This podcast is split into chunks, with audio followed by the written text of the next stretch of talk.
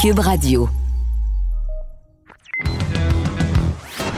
Il connaît tous les dessous de la politique. L'économie, la santé, le transport. Antoine Robitaille. Là-haut sur la colline. Cube Radio. Bon lundi à tous. C'est un là-haut sur la colline un peu spécial que je vous présente aujourd'hui. Toute l'émission est consacrée à un entretien avec l'historien Éric Bédard qui nous raconte la formidable histoire du dossier Morier, c'est-à-dire euh, la liste officielle des personnes arrêtées sans mandat au Québec en 1970, après qu'Ottawa ait promulgué la loi des mesures de guerre. Jusqu'à maintenant, nous avions des listes dressées par des organismes de défense ou par des auteurs comme Louis Fournier, mais jamais nous n'avions pu consulter de liste officielle. Celle-ci permet d'ajouter quelques 60 noms aux listes qui existaient déjà. Et surtout, la manière dont l'historien Bédard a pu mettre la main sur ce document est fascinante. Là-haut sur la colline. Une entrée privilégiée dans le Parlement. Cube Radio. Pour un historien tombé sur un document d'importance euh, inédit, caché, dont l'existence était même insoupçonnée, c'est un peu comme gagner le gros lot. Or, c'est arrivé à mon invité, Éric Bédard, euh, historien, auteur de Chronique d'une insurrection appréhendée, qui porte sur la crise d'octobre et qui est au bout du fil. Bonjour. Oui, bonjour Antoine. Alors, c'est tout un document sur lequel vous êtes tombé. Alors, euh, dites-moi quel est ce trésor et, et, et racontez-nous un peu comment ça s'est produit. Alors, j'animais une discussion euh, dans une librairie. Euh, il y a un homme euh, autour de 70 ans qui est maintenant décédé qui m'approche et qui me dit euh, Monsieur Bédard, j'aimerais ça vous rencontrer. Euh, Je voudrais vous remettre le roman d'une amie. Alors là, je me suis dit, mais pourquoi il ne l'envoie pas par la poste? Euh, mais pourquoi pas? Alors, euh, on se rencontre au bureau de la TELUC et euh, je comprends rapidement que le roman, c'était un prétexte. Le monsieur faisait deux heures de route euh, pour venir me rencontrer. C'était un prétexte et il me dit tout de suite, écoutez, je, voulais vous remettre surtout des documents. Alors, ces documents-là euh, appartenaient à sa défunte femme euh, décédée en 2012. Avant de mourir, cette femme-là lui avait fait promettre de remettre un jour ces documents à un historien.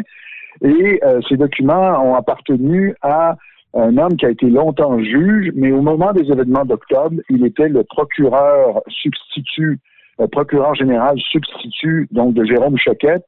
Euh, le, ministre à l'époque avait une vingtaine de substituts, dont lui, un dénommé Gérard Morier, et il était responsable de toutes les arrestations dans la région de Montréal. Il montait les dossiers.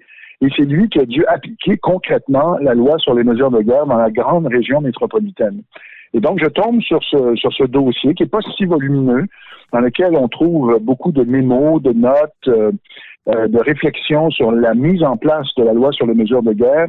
Et on voit que on voit l'immense confusion des autorités de la justice par rapport à cette loi. Est-ce que cette loi était rétroactive ou pas?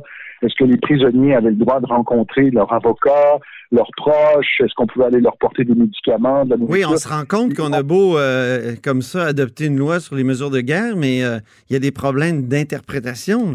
Ça, soulève toutes des- sortes de difficultés très concrètes. Le détail, euh, le diable est en- dans les détails. Exactement. Et moi, je, en tout cas, je suis très curieux. Je- J'espère que des juristes vont aller lire, euh, euh, les juristes, les gens qui connaissent beaucoup mieux la loi que moi et les précédents et, et toute la jurisprudence.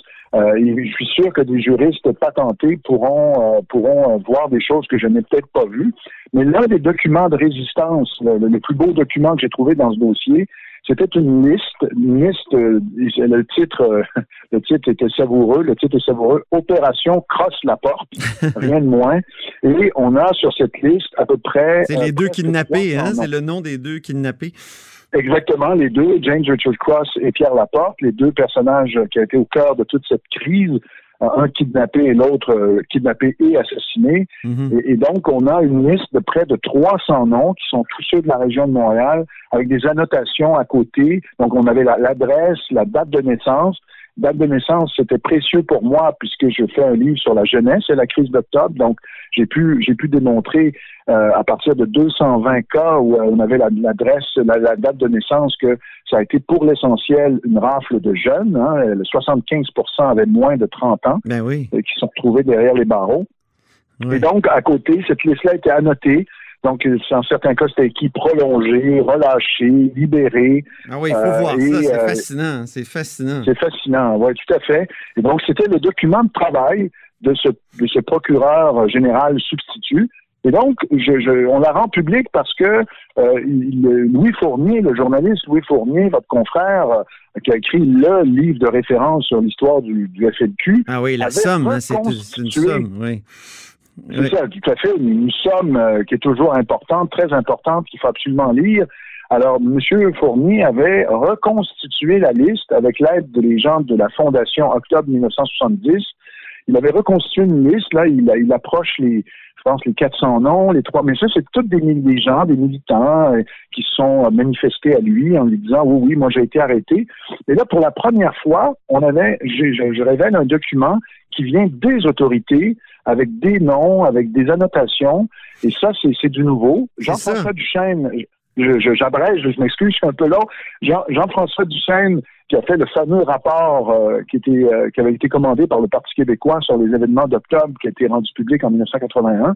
Jean-François Duchesne nous dit dans son rapport qu'il a consulté des listes, qu'il a vu des listes, mais euh, il ne les a pas rendues publiques pour des raisons de confidentialité. Hein. On était seulement 11 ans après les et Vous-même, hein, et vous-même, Éric, dans votre livre, vous vous cachez euh, certains, euh, certaines informations personnelles encore aujourd'hui, 50 euh, ans plus ben tard? Oui, exactement, comme la date de, naissance exacte et aussi l'adresse où les gens vivaient en 1970. On s'est, on s'est dit peut-être qu'il y en a qui vivent encore là, pourquoi pas. Donc on va pas, on va pas laisser l'adresse complète de ces gens-là dans les dans les documents. Alors, euh, donc c'est vraiment ça qui est intéressant, c'est qu'il y avait des listes qui existaient, mais il avait été fait un peu de manière artisanale euh, après le coup. D'ailleurs, dans son livre, euh, Louis Fournier dit la, liste complète des, lui il parle de 497 prisonniers de guerre n'a ben, jamais pas lui, hein? c'est pas lui. rendu public. Je m'excuse, je vais vous couper, Antoine. C'est pas lui qui le dit, c'est John Turner en personne, le ministre de la Justice en chambre en 1971 euh, harcelé de questions par l'opposition, a dit, a, reconnu qu'il y avait eu 497 arrestations. C'est ça, c'est ça. Mais dans son livre, il dit elle n'a jamais été rendue publique. Puis bon, on a bricolé. Puis il dit j'ai adressé une liste de 360 noms. Donc là, mm. vous, vous arrivez avec euh, cette liste-là. L'intérêt historique, c'est qu'on ajoute des noms aussi à, la fameuse liste Fournier. Exactement. Alors, sur la liste que, que j'ai trouvée, il y a, euh, j'ai pas le chiffre exact, mais il y a, il y a environ 60 à 70 noms qui ne se retrouvent pas sur la liste de Louis Fournier. Alors donc, c'est comme une pièce au dossier. Vous voyez, c'est mhm. ça l'histoire. Hein? On découvre des pièces. Je me souviens à l'époque où euh, on, commémorait le, 250e anniversaire de, la bataille des plaines d'Abraham. Un chercheur, quelques mois avant, avait découvert des lettres inédites de James Wolfe. Alors, vous voyez, c'est ça dans une espèce de... C'est un collectionneur un peu maniaque qui avait acheté ça dans des enchères, puis ça avait été complètement oublié. C'est ça la beauté de l'histoire, c'est que euh, éventuellement, un chercheur trouve les documents, un autre en trouve d'autres, et à un moment donné, ben, dans, dans 50 ans, un autre historien plus jeune que nous, nous on sera tous disparus peut-être, euh, va nous dire, ben voilà, avec les documents trouvés par un tel et un tel et un tel, ben voilà le portrait global et c'est ça, c'est des petites touches qui s'ajoutent à la grande toile de l'histoire. Dans la liste, est-ce qu'il y a des noms qui euh, s'ajoutent et qui sont surprenants ou qui, euh, qui étaient vraiment insoupçonnés? Ben, non, honnêtement, sur la liste que, que, je rends publique, euh, c'est pas mal des noms qu'on connaissait déjà. il y a évidemment, il y a toute une gauche déjà qui, qui avait. On voit que, en fait, ce qui est intéressant, c'est que les noms de gens qui sont plus vieux, plus âgés, sont, sont généralement des gens qui militaient dans des groupes d'extrême gauche, qui avaient une sympathie à l'époque pour le mouvement indépendantiste. Parce que euh, ça, ça c'est quelque chose que je montre dans mon livre. Euh, il y a une gauche montréalaise, une gauche euh, anglophone québécoise qui est très sympathique au mouvement indépendantiste, mais surtout le, mouvement indépendantiste de gauche, donc qui, qui associe émancipation politique et émancipation sociale. C'était l'époque où, euh, bon, Pierre Vallière publiait son fameux essai Nègre blanc d'Amérique, où on associait la lutte du Canadien français à, la lutte de tous les peuples du tiers-monde. Alors donc, il y avait une gauche anglophone sympathique et beaucoup de, ces gens-là qui militaient souvent dans des petits partis d'extrême gauche et, ont été arrêtés. il y a des noms qu'on connaissait déjà. Nick Ofdermore, qui était, un, je pense, un journaliste assez connu à de Gazette. Gazette hein? Et bien, Nick Ofdermore militait euh, dans un parti politique municipal qui, qui, qui, était euh, qui présentait des candidats contre Jean Drapeau, le, le, le FRAP, euh, Front d'action politique. Et donc, euh, ce, ce, ce, ce Nick a été arrêté. Alors, vous voyez, ça c'est intéressant, mais ça, bon, on le savait déjà. Euh, moi, je pense que on retrouve les noms célèbres là de, de tous ces poètes, tu sais, Gérald Godin, Gaston Miron. c'est quand même incroyable. Donc, ces gens-là étaient bel et bien sur les listes. C'est impossible que les autorités n'aient pas su qui était Gaston Miron en 1970. C'était déjà une personnalité très connue. Il y a une controverse d'ailleurs. Est... ce que Robert Bourassa a su que Miron euh, ou Godin avaient été arrêtés? Est-ce qu'il a fait quelque chose pour les faire libérer plus vite? Euh, il y a toute une polémique euh, historique à ce sujet. Absolument. Et c'est vrai que c'est très troublant quand on pense qu'on arrête euh, des poètes, euh, je veux dire, qui n'ont pas leurs mots, leurs beaux mots euh, pour pour armes finalement. donc, et ce qui est d'autant plus troublant, c'est que tout ça a été fait sous la gouverne d'un homme qui, qui, qui est en train de passer à l'histoire, en tout cas au Canada anglais, comme le grand champion des droits individuels, celui qui a adopté la fameuse charte des droits et libertés en 82. Et, et on peut dire que c'est une des pages les plus sombres euh, de, de l'histoire des droits de la personne euh, dans, dans, toute l'histoire du Canada que, que, cette, que cette loi sur les mesures de guerre et, et, et, même Julien Julius Gray euh, a reconnu qu'il n'était pas fier de, de, ne pas avoir dénoncé cette loi en 1970. Il l'a reconnu récemment.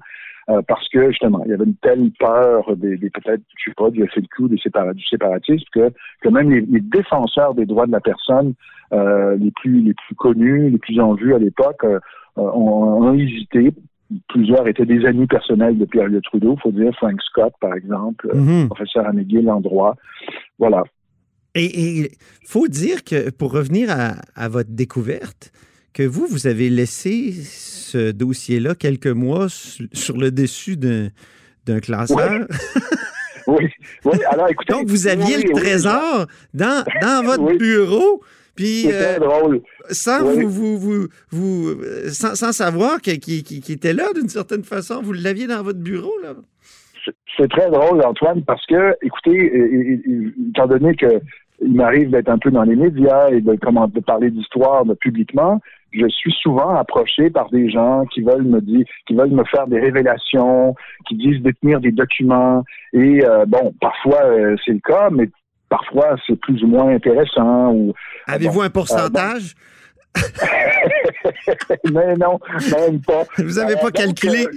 Combien, combien? Je suis devenu un peu, euh, je suis devenu un peu sceptique. Euh, ben, ça doit être pareil pour vous, les journalistes, ou pour vous, Antoine. Oui. Vous avez des gens qui vous envoient des, des, des enveloppes brunes, des documents, puis bon, c'est ben, le syndrome de qui crie au loup. Hein?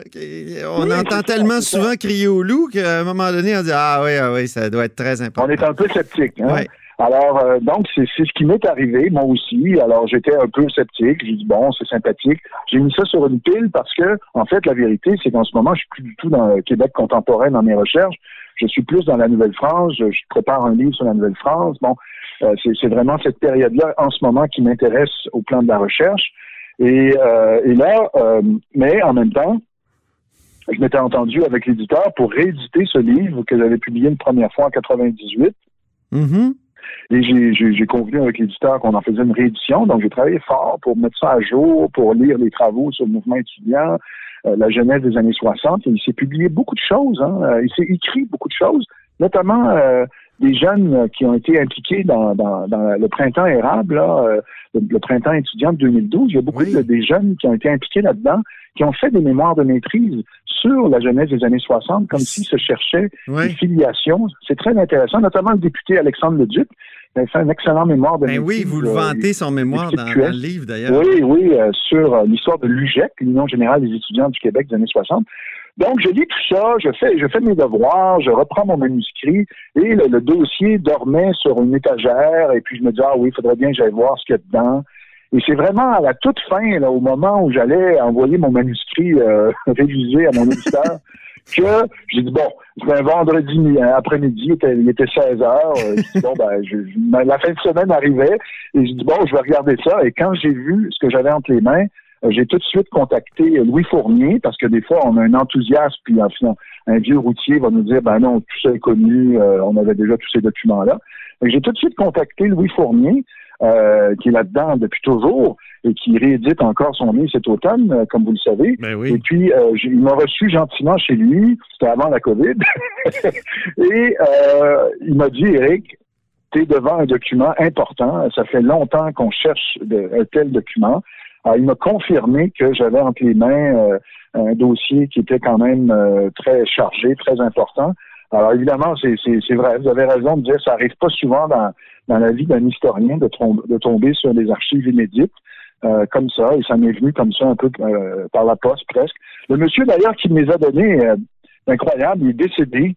je voulais le remercier.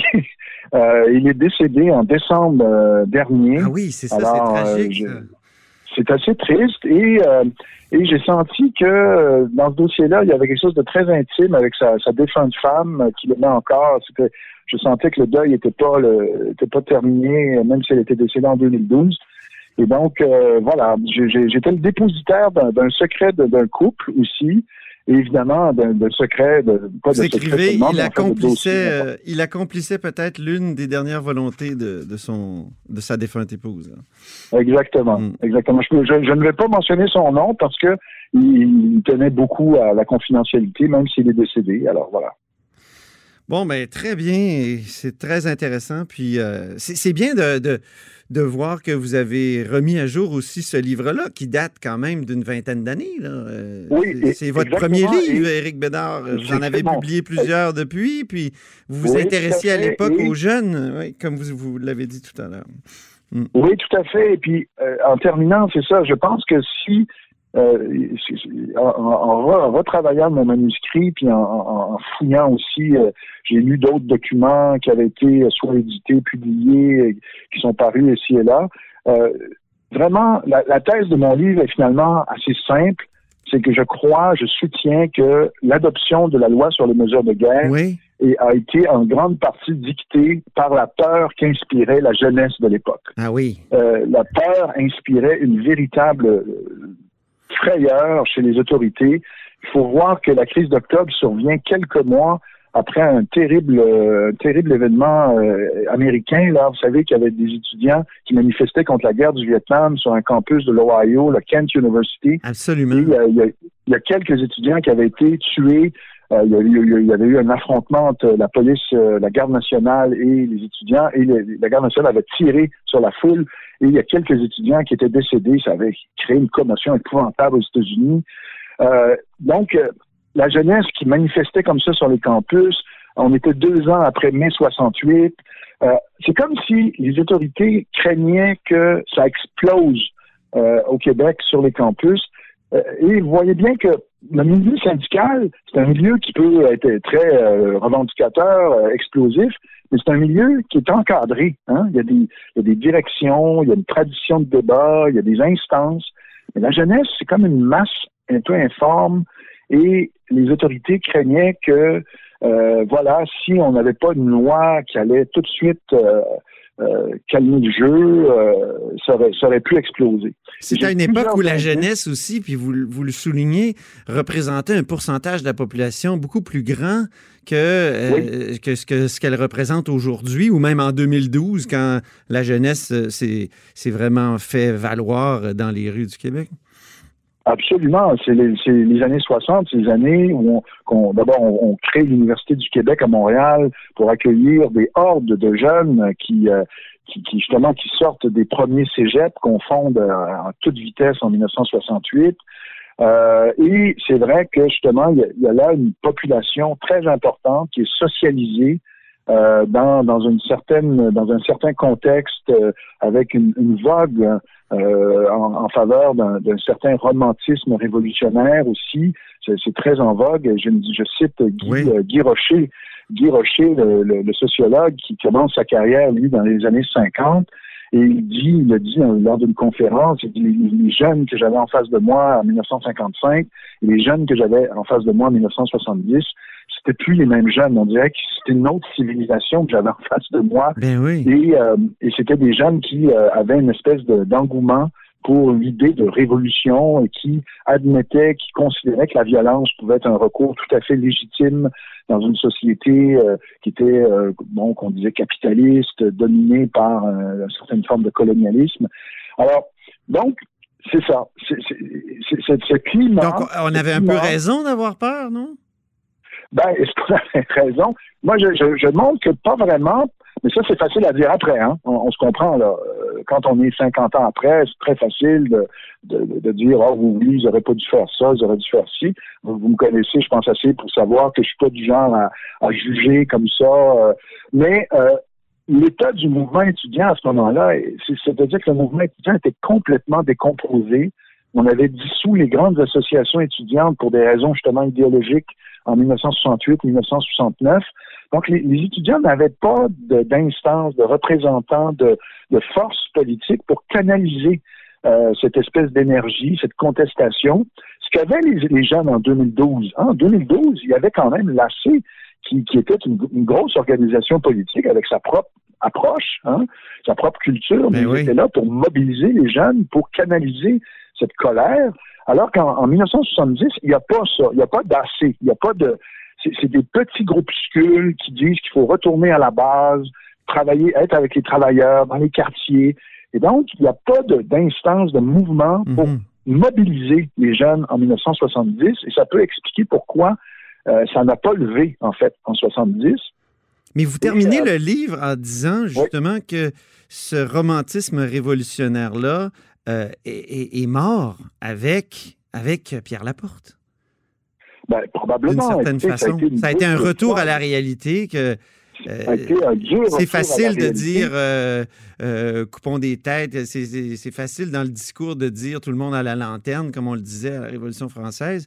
Mais, mais quand on a un, mort concret devant nous, c'est un retour à la réalité, dans le fond.